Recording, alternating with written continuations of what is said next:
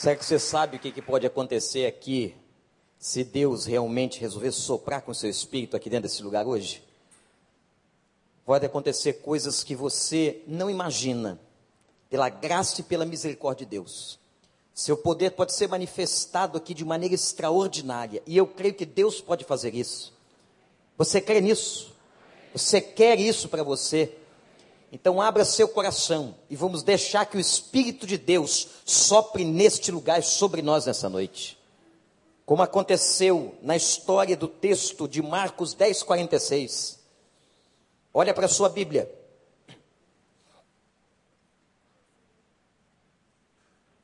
Então chegaram a Jericó. E quando Jesus e seus discípulos, juntamente com uma grande multidão, estavam saindo da cidade, o filho de Timeu, que era cego, estava sentado à beira do caminho pedindo esmolas. Quando ouviu que era Jesus de Nazaré, começou a gritar: Jesus, filho de Davi, tem misericórdia de mim.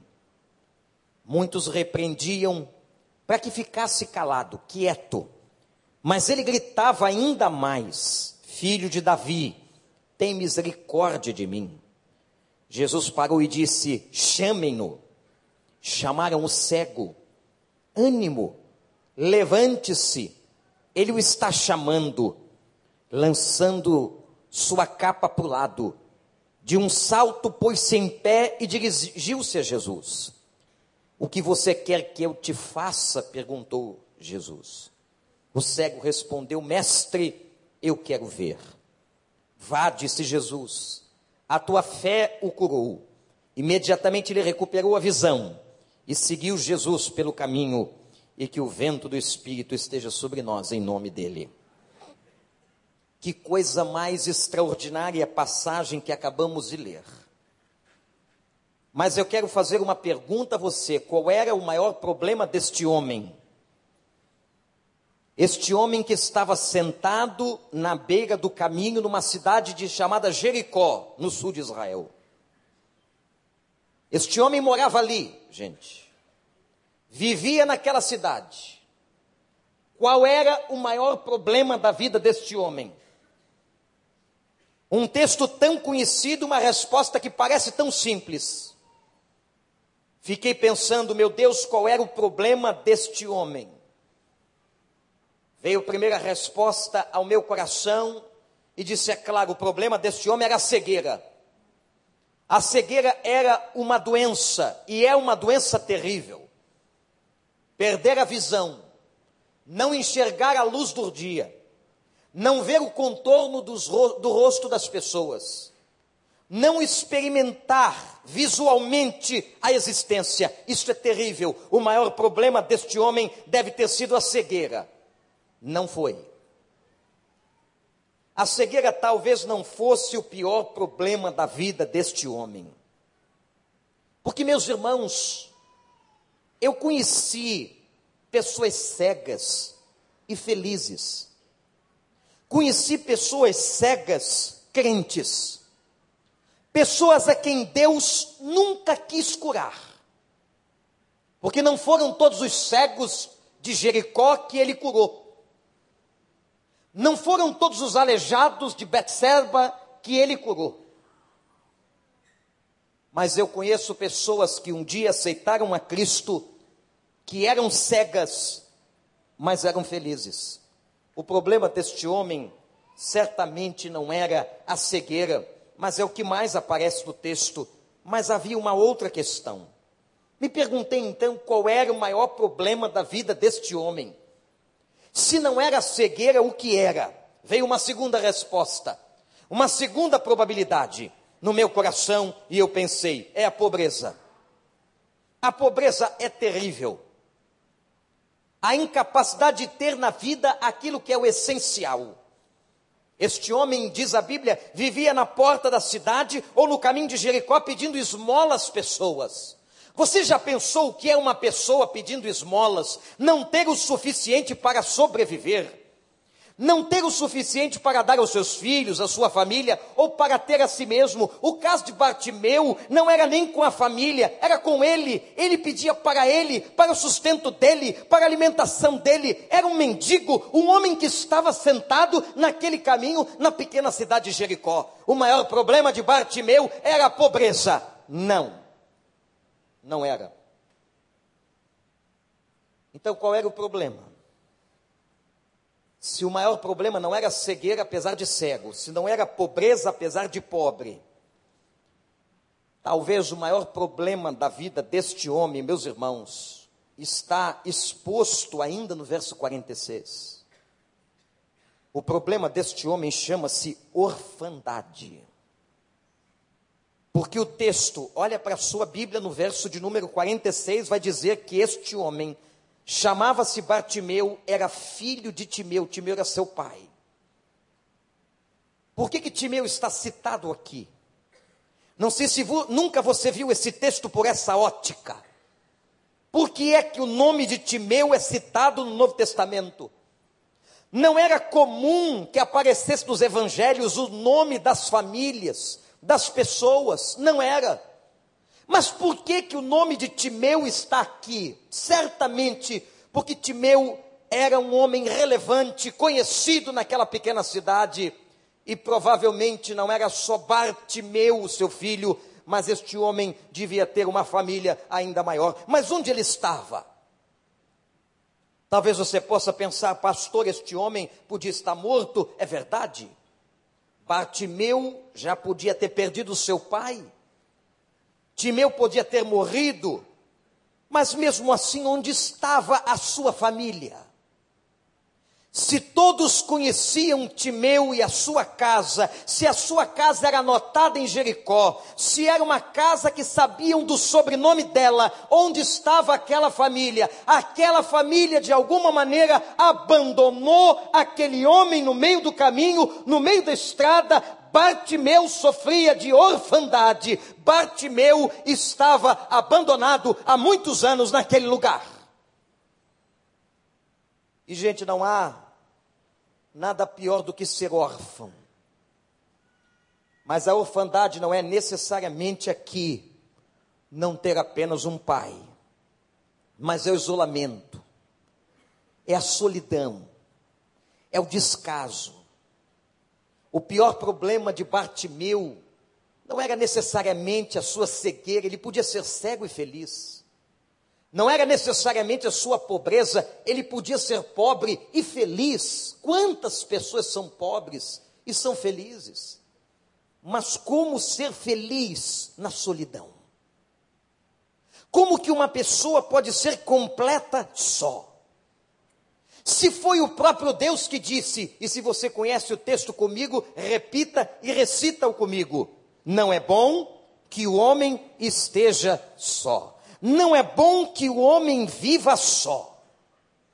Há um texto de Salmos impressionante que a Bíblia diz assim: Aquele que é solitário, Deus o fez viver em família. A família é a maneira como Deus supre a nossa solidão, a nossa carência. Gente, nós temos uma carência na vida básica. Nós temos carência de gente.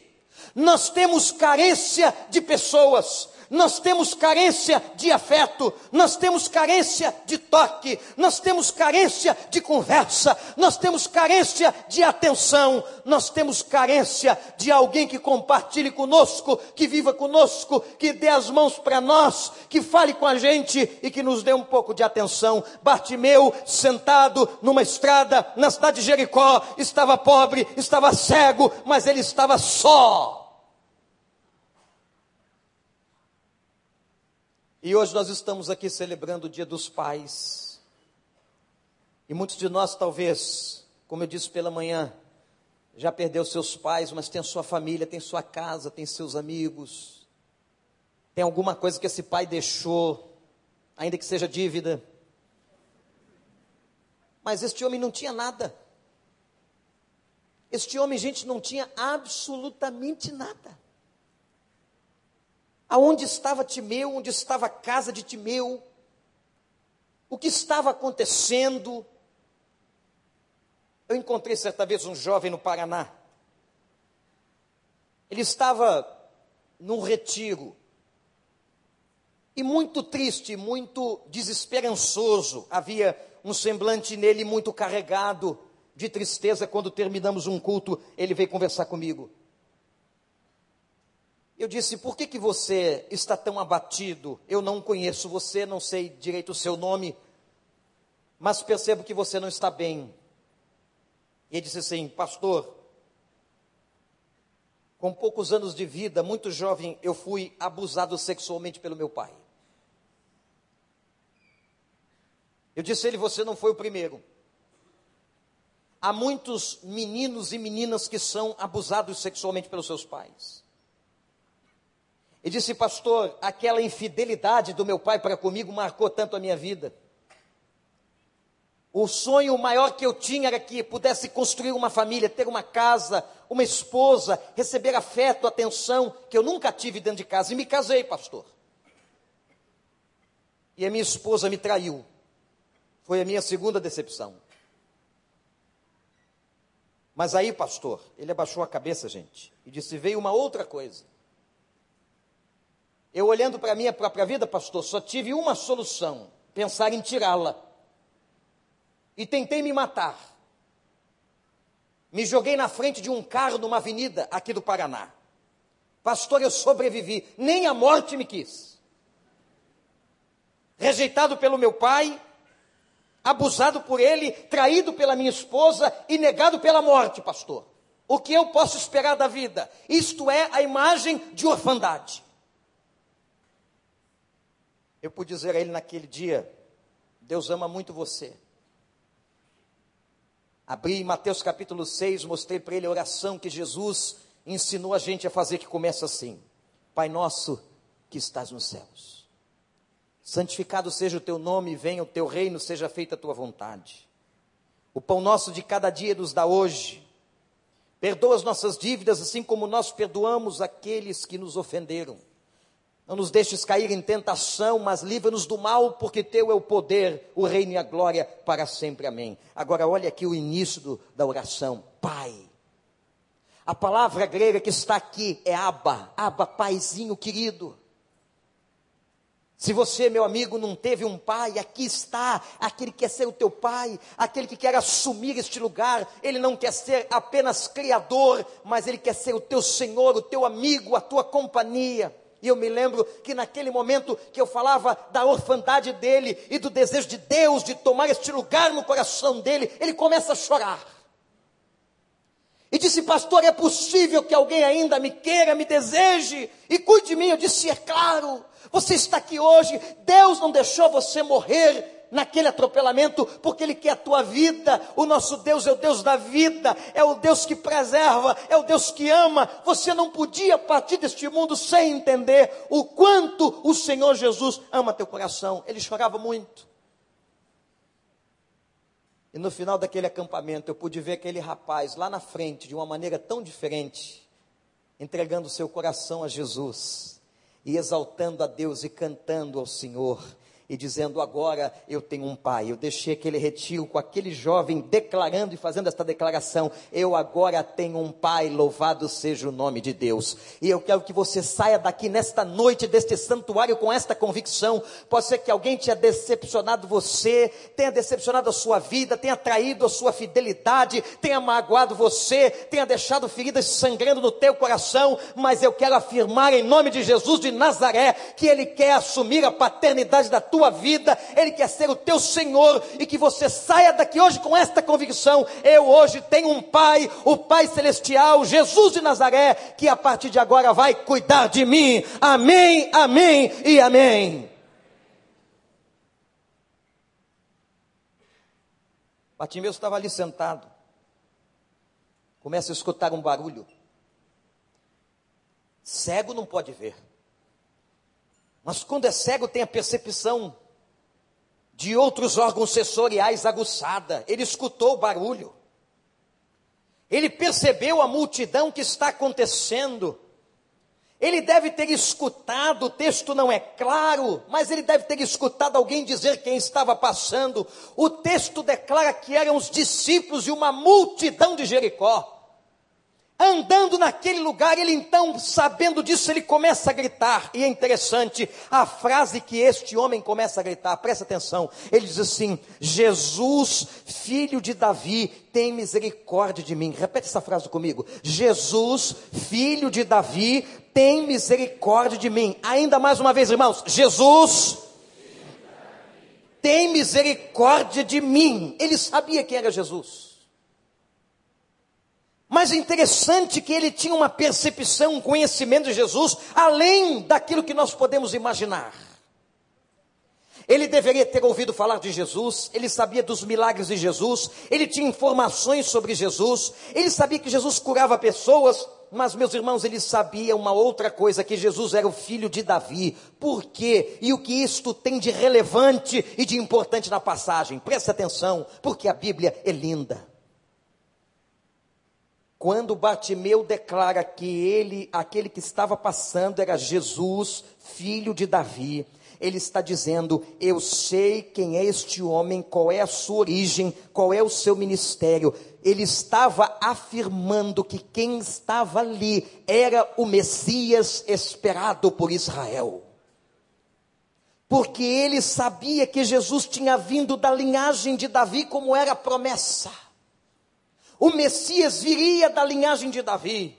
Aquele judeu tinha nascer naquela família. Ele então agora sabe que aquele homem que curava, aquele homem que pregava tão bem, aquele homem tão especial que estava alvoroçando Israel naqueles dias, aquele homem chamado Jesus, que nasceu em Belém, viveu em Nazaré, aquele homem era o filho de Davi, e ele agora começa a gritar, talvez com o único e último suspiro da sua alma: Filho de Davi, tem misericórdia de mim.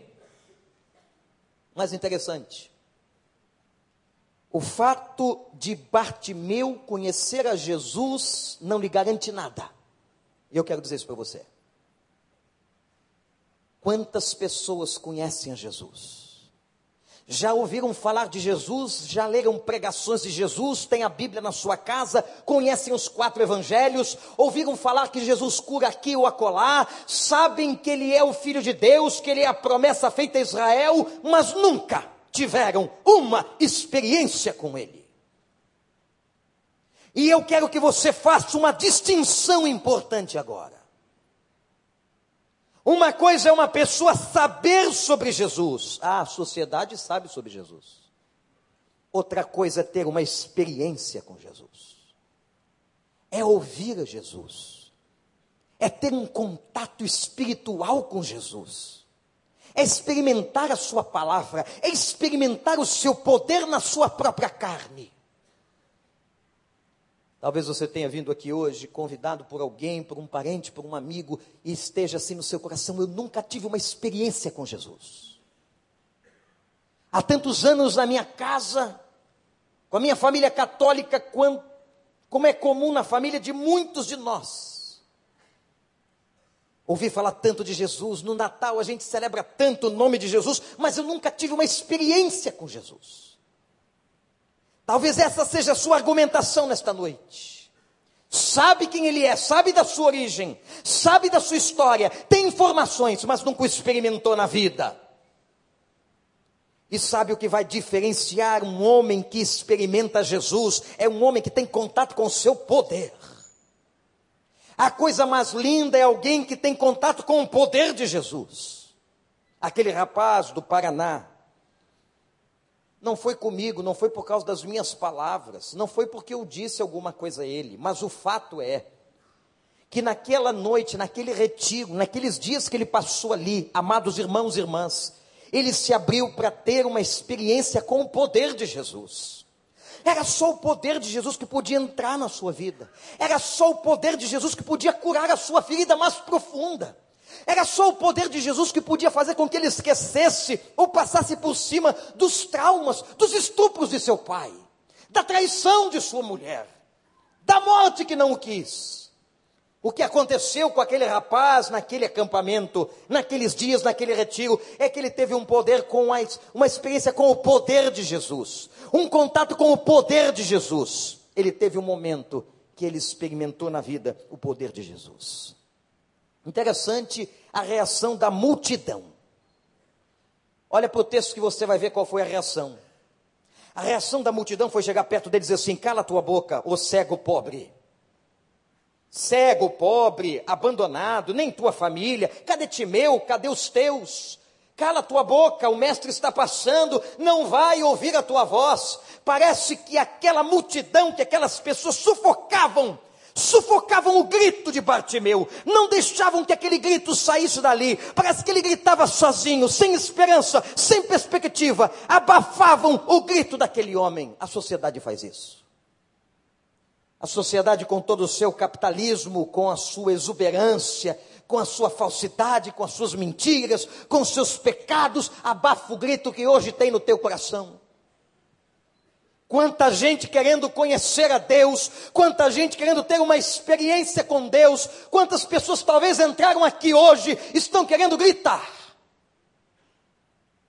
Gritar porque estão sofrendo Gritar porque hoje, nesse dia dos pais, é um dia duro para elas. Um dia duro porque talvez nunca tiveram um pai adequado, se sentiram tão órfãos como Bartimeu. Nunca experimentaram o acolhimento, mas estão vazios de afeto. Quanta gente, irmãos, vazio, e gente vazia de carinho, de uma mão que lhe toque, de alguém que lhe afague o coração. Quanta gente precisando gritar. E às vezes o último grito que resta é o silêncio de um coração que não tem mais força. E a sociedade, as pessoas, diz assim para você: cala a tua boca. Ele não quer ouvir você. Como se as forças do mal e do inferno fizessem você se calar para que você nunca contasse para Ele, o Senhor, as tuas dores. Eu quero perguntar para você uma coisa nesta noite. Você já contou para Ele o que você sente? Você já disse as frustrações que você passou na sua casa? Você que está nos assistindo pela internet já contou para o Pai do céu das tuas decepções, da tua orfandade, dos teus abandonos, Muitas vezes essa sociedade nos oprime, nos fecha a boca, não nos deixa falar, não nos deixa gemer, como aquela que dizia: cala tua boca, ele não quer te ouvir. E é agora, no meio desta opressão, no meio desta repressão, que nós vamos ver um momento especial muito especial que quanto mais ele era oprimido e quanto mais o povo mandava Bartimeu calar a boca, a Bíblia diz assim: olha para mim, presta atenção, e ele gritava ainda mais, e ele gritava ainda mais: Jesus, filho de Davi, tem misericórdia de mim. Eu sei quem você é, eu conheço o teu poder, eu conheço a tua história, eu quero experimentá-la. Ninguém vai me calar, eu não vou parar de gritar. E a Bíblia diz: e eles continuavam a dizer: cala a tua boca, e ele gritava ainda mais: Jesus, filho de Davi, tem misericórdia de mim. Fala comigo: Jesus, filho de Davi, tem misericórdia de mim. Toda a igreja de novo. Até que ele ouviu. Mas como pastor ele vai ouvir no meio de uma multidão? Como é que no meio de um santuário desse, com tanta gente, ele pode me ouvir? Como é que ele escuta? Como é que ele sabe?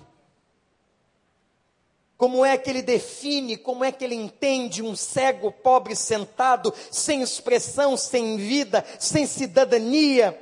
Aquele homem que estava ali como um indigente, como é que pode? O texto diz que Jesus o ouve e o chama. Que experiência! Pedi, pedi, e dá-se-vos-á. Buscai e achareis. Eu quero dizer uma coisa para você. Em nome de Jesus, Eu quero desafiar você a ter uma experiência com Cristo de poder.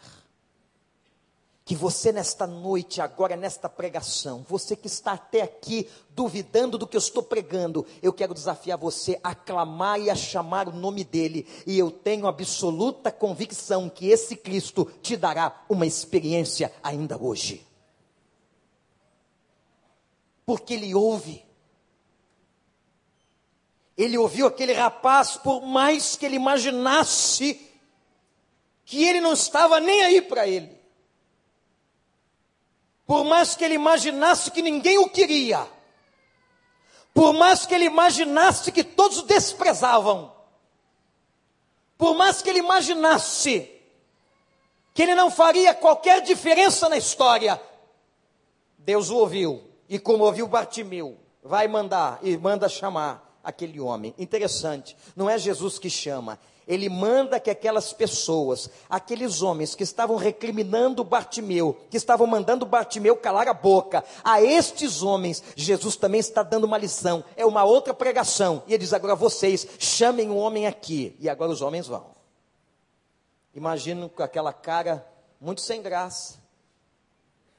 Aquela gente arrogante que mandou o cego calar a boca, que mais parecia papagaio de pirata no ombro de político, que estava do lado de Jesus, mas não tinha compaixão. Tem tanta gente do lado de Jesus que não tem compaixão. Eles agora são eles que têm que dar notícia. E a Bíblia diz que eles chegam até o cego sentado no caminho e diz assim: Ele te chama. E agora eles mudam o discurso. Se você olhar na Bíblia, aqueles mesmos homens que mandaram o cego calar a boca, falam assim para ele: tenha ânimo. O mestre está chamando você, quanta falsidade. Que gente que muda com facilidade, tenha ânimo. Agora, meus irmãos, o que acontece com Bartimeu? Ele estava determinado àquela experiência. Ele estava determinado a ter um encontro com o poder de Jesus, com a pessoa de Jesus. Ele estava determinado de que aquele dia não passaria. Ele tanto gritou que o mestre ouviu. E agora a Bíblia, nos seus detalhes mais lindos, diz que ele largou a sua capa.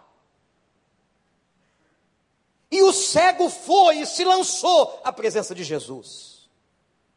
Como um cego pode se lançar? Cego, no meio de uma multidão, sem um sentido espacial definido. Onde estava Jesus? É tanta gente, são tantas pessoas. O texto diz que ele se lança e ele deixa a capa aquela capa, talvez fosse o que, o que Bartimeu tinha de mais valor na sua vida. Era aquela capa que o cobria. Era aquela capa que o livrava do frio. Era aquela capa que o protegia na madrugada. Era aquela capa que lhe fazia sombra. Era aquela capa, talvez, a sua companhia como aquele casaco que você tanto ama, como se fosse único. Era aquela capa. E o texto diz que aquela capa é largada por Bartimeu e ele vai. Tem algo maravilhoso aqui, tem algo lindo aqui sobre o Evangelho e sobre nós, com a imagem da capa de Bartimeu. Porque nós, se queremos estar junto dele, tendo uma experiência com ele, nós temos que renunciar algumas das nossas capas algumas das coisas que somos apegados a elas, que até nos revestem, nos protegem, mas que também nos amarram. Talvez você nunca tenha tido uma experiência mais concreta com esse Jesus de Nazaré, uma experiência com o seu poder, porque há muitas capas sobre a sua vida. Há muitas capas emocionais, espirituais. Talvez uma capa como o dinheiro, como riquezas, como bens, como apegos, pecados que estão sobre você, te amarrando.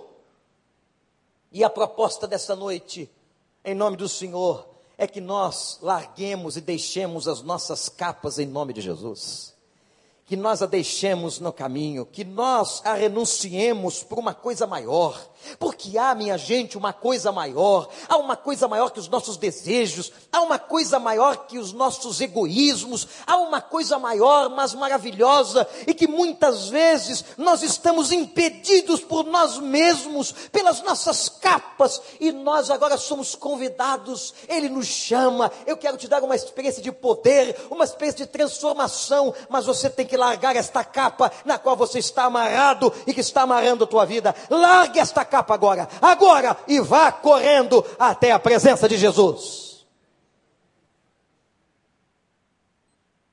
O cego correu, largou a capa, e vem então o momento do encontro. É ele, Jesus e o cego, é Bartimeu e Cristo. Agora, aquele que era coadjuvante passa a ser o ator principal. Passa a ser aquela pessoa mais importante. Passa a ser o centro e a multidão que estava olhando o homem no chão, cego e pobre, agora vê um homem diante do mestre. Quantos gostariam de estar ali, diante do mestre, diante do Senhor, face a face, o cego e Jesus, Jesus e o cego. E vem uma outra pergunta, emblemática e maravilhosa. Ah, meus irmãos, como esse texto é rico de ensinamentos. Jesus perguntando a Bartimeu: O que você quer que eu te faça? Parece óbvio. O que você quer? O que poderia querer um cego, pobre, órfão, desprezado, jogado no canto de uma rua de Jericó. O que me impressiona é a pergunta de Deus. A mesma pergunta que Deus faz para nós. Com tanto respeito, com tanto carinho, Ele podia nos ter feito com um chip em que nós, ao nascermos, obedeceríamos às suas palavras, às suas ordens, automaticamente. Mas não. Ele te deu e deu a mim uma coisa chamada liberdade. O livre-arbítrio, o desejo, a vontade, e ele permite que você decida até mesmo, olha para mim, meu irmão, minha irmã, meu amigo, ele permita que você decida até negá-lo e virar as costas para ele. Que Jesus é esse? É um Jesus que respeita a individualidade. É um Jesus que não invade a casa de ninguém. É um Jesus que não invade a família de ninguém. A Bíblia diz que ele está à porta e ele bate, ele bate, ele bate, ele chama, ele chama, ele está ali tentando entrar, ele não arromba o coração, ele bate, ele chama, ele pergunta: o que você quer que eu te faça? Ele quer conhecer o teu desejo.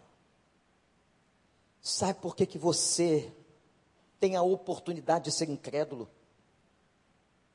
Porque Ele deixa. Ele deixa que você escolha. E a gente, na nossa pedância, nos nossos pecados, na nossa arrogância, cheio de marra, a gente fica. Será que Deus existe mesmo? Será que esse negócio de Deus não é uma invenção? Esses bilhões de galáxias que estão descobrindo aí, será que não foi mesmo da explosão? Essa terra ordenada, que vai girando em torno do Sol, será que isso não é por acaso? Será que esse sistema marinho tão perfeito, com centenas e milhares de criaturas, não surgiu de um peixe qualquer que se desenvolveu sozinho e que veio da onde? Sei lá. Olha para quem está do seu lado, vê se não tem cara de macaco. Será que não foi mesmo um macaco que nos originou? Mas porque o chimpanzé, chimpanzé Tião, parece que morreu pouco tempo, não foi? Quem conheceu Tião? Tião morreu. antes ele do que eu. Por que, que o Tião, tão macaco tão esperto, quase falava, não virou gente? Por quê? A gente fica no alto da nossa pedância tentando descobrir quem foi que causou a explosão, a gente não sabe nem quem acendeu o fósforo.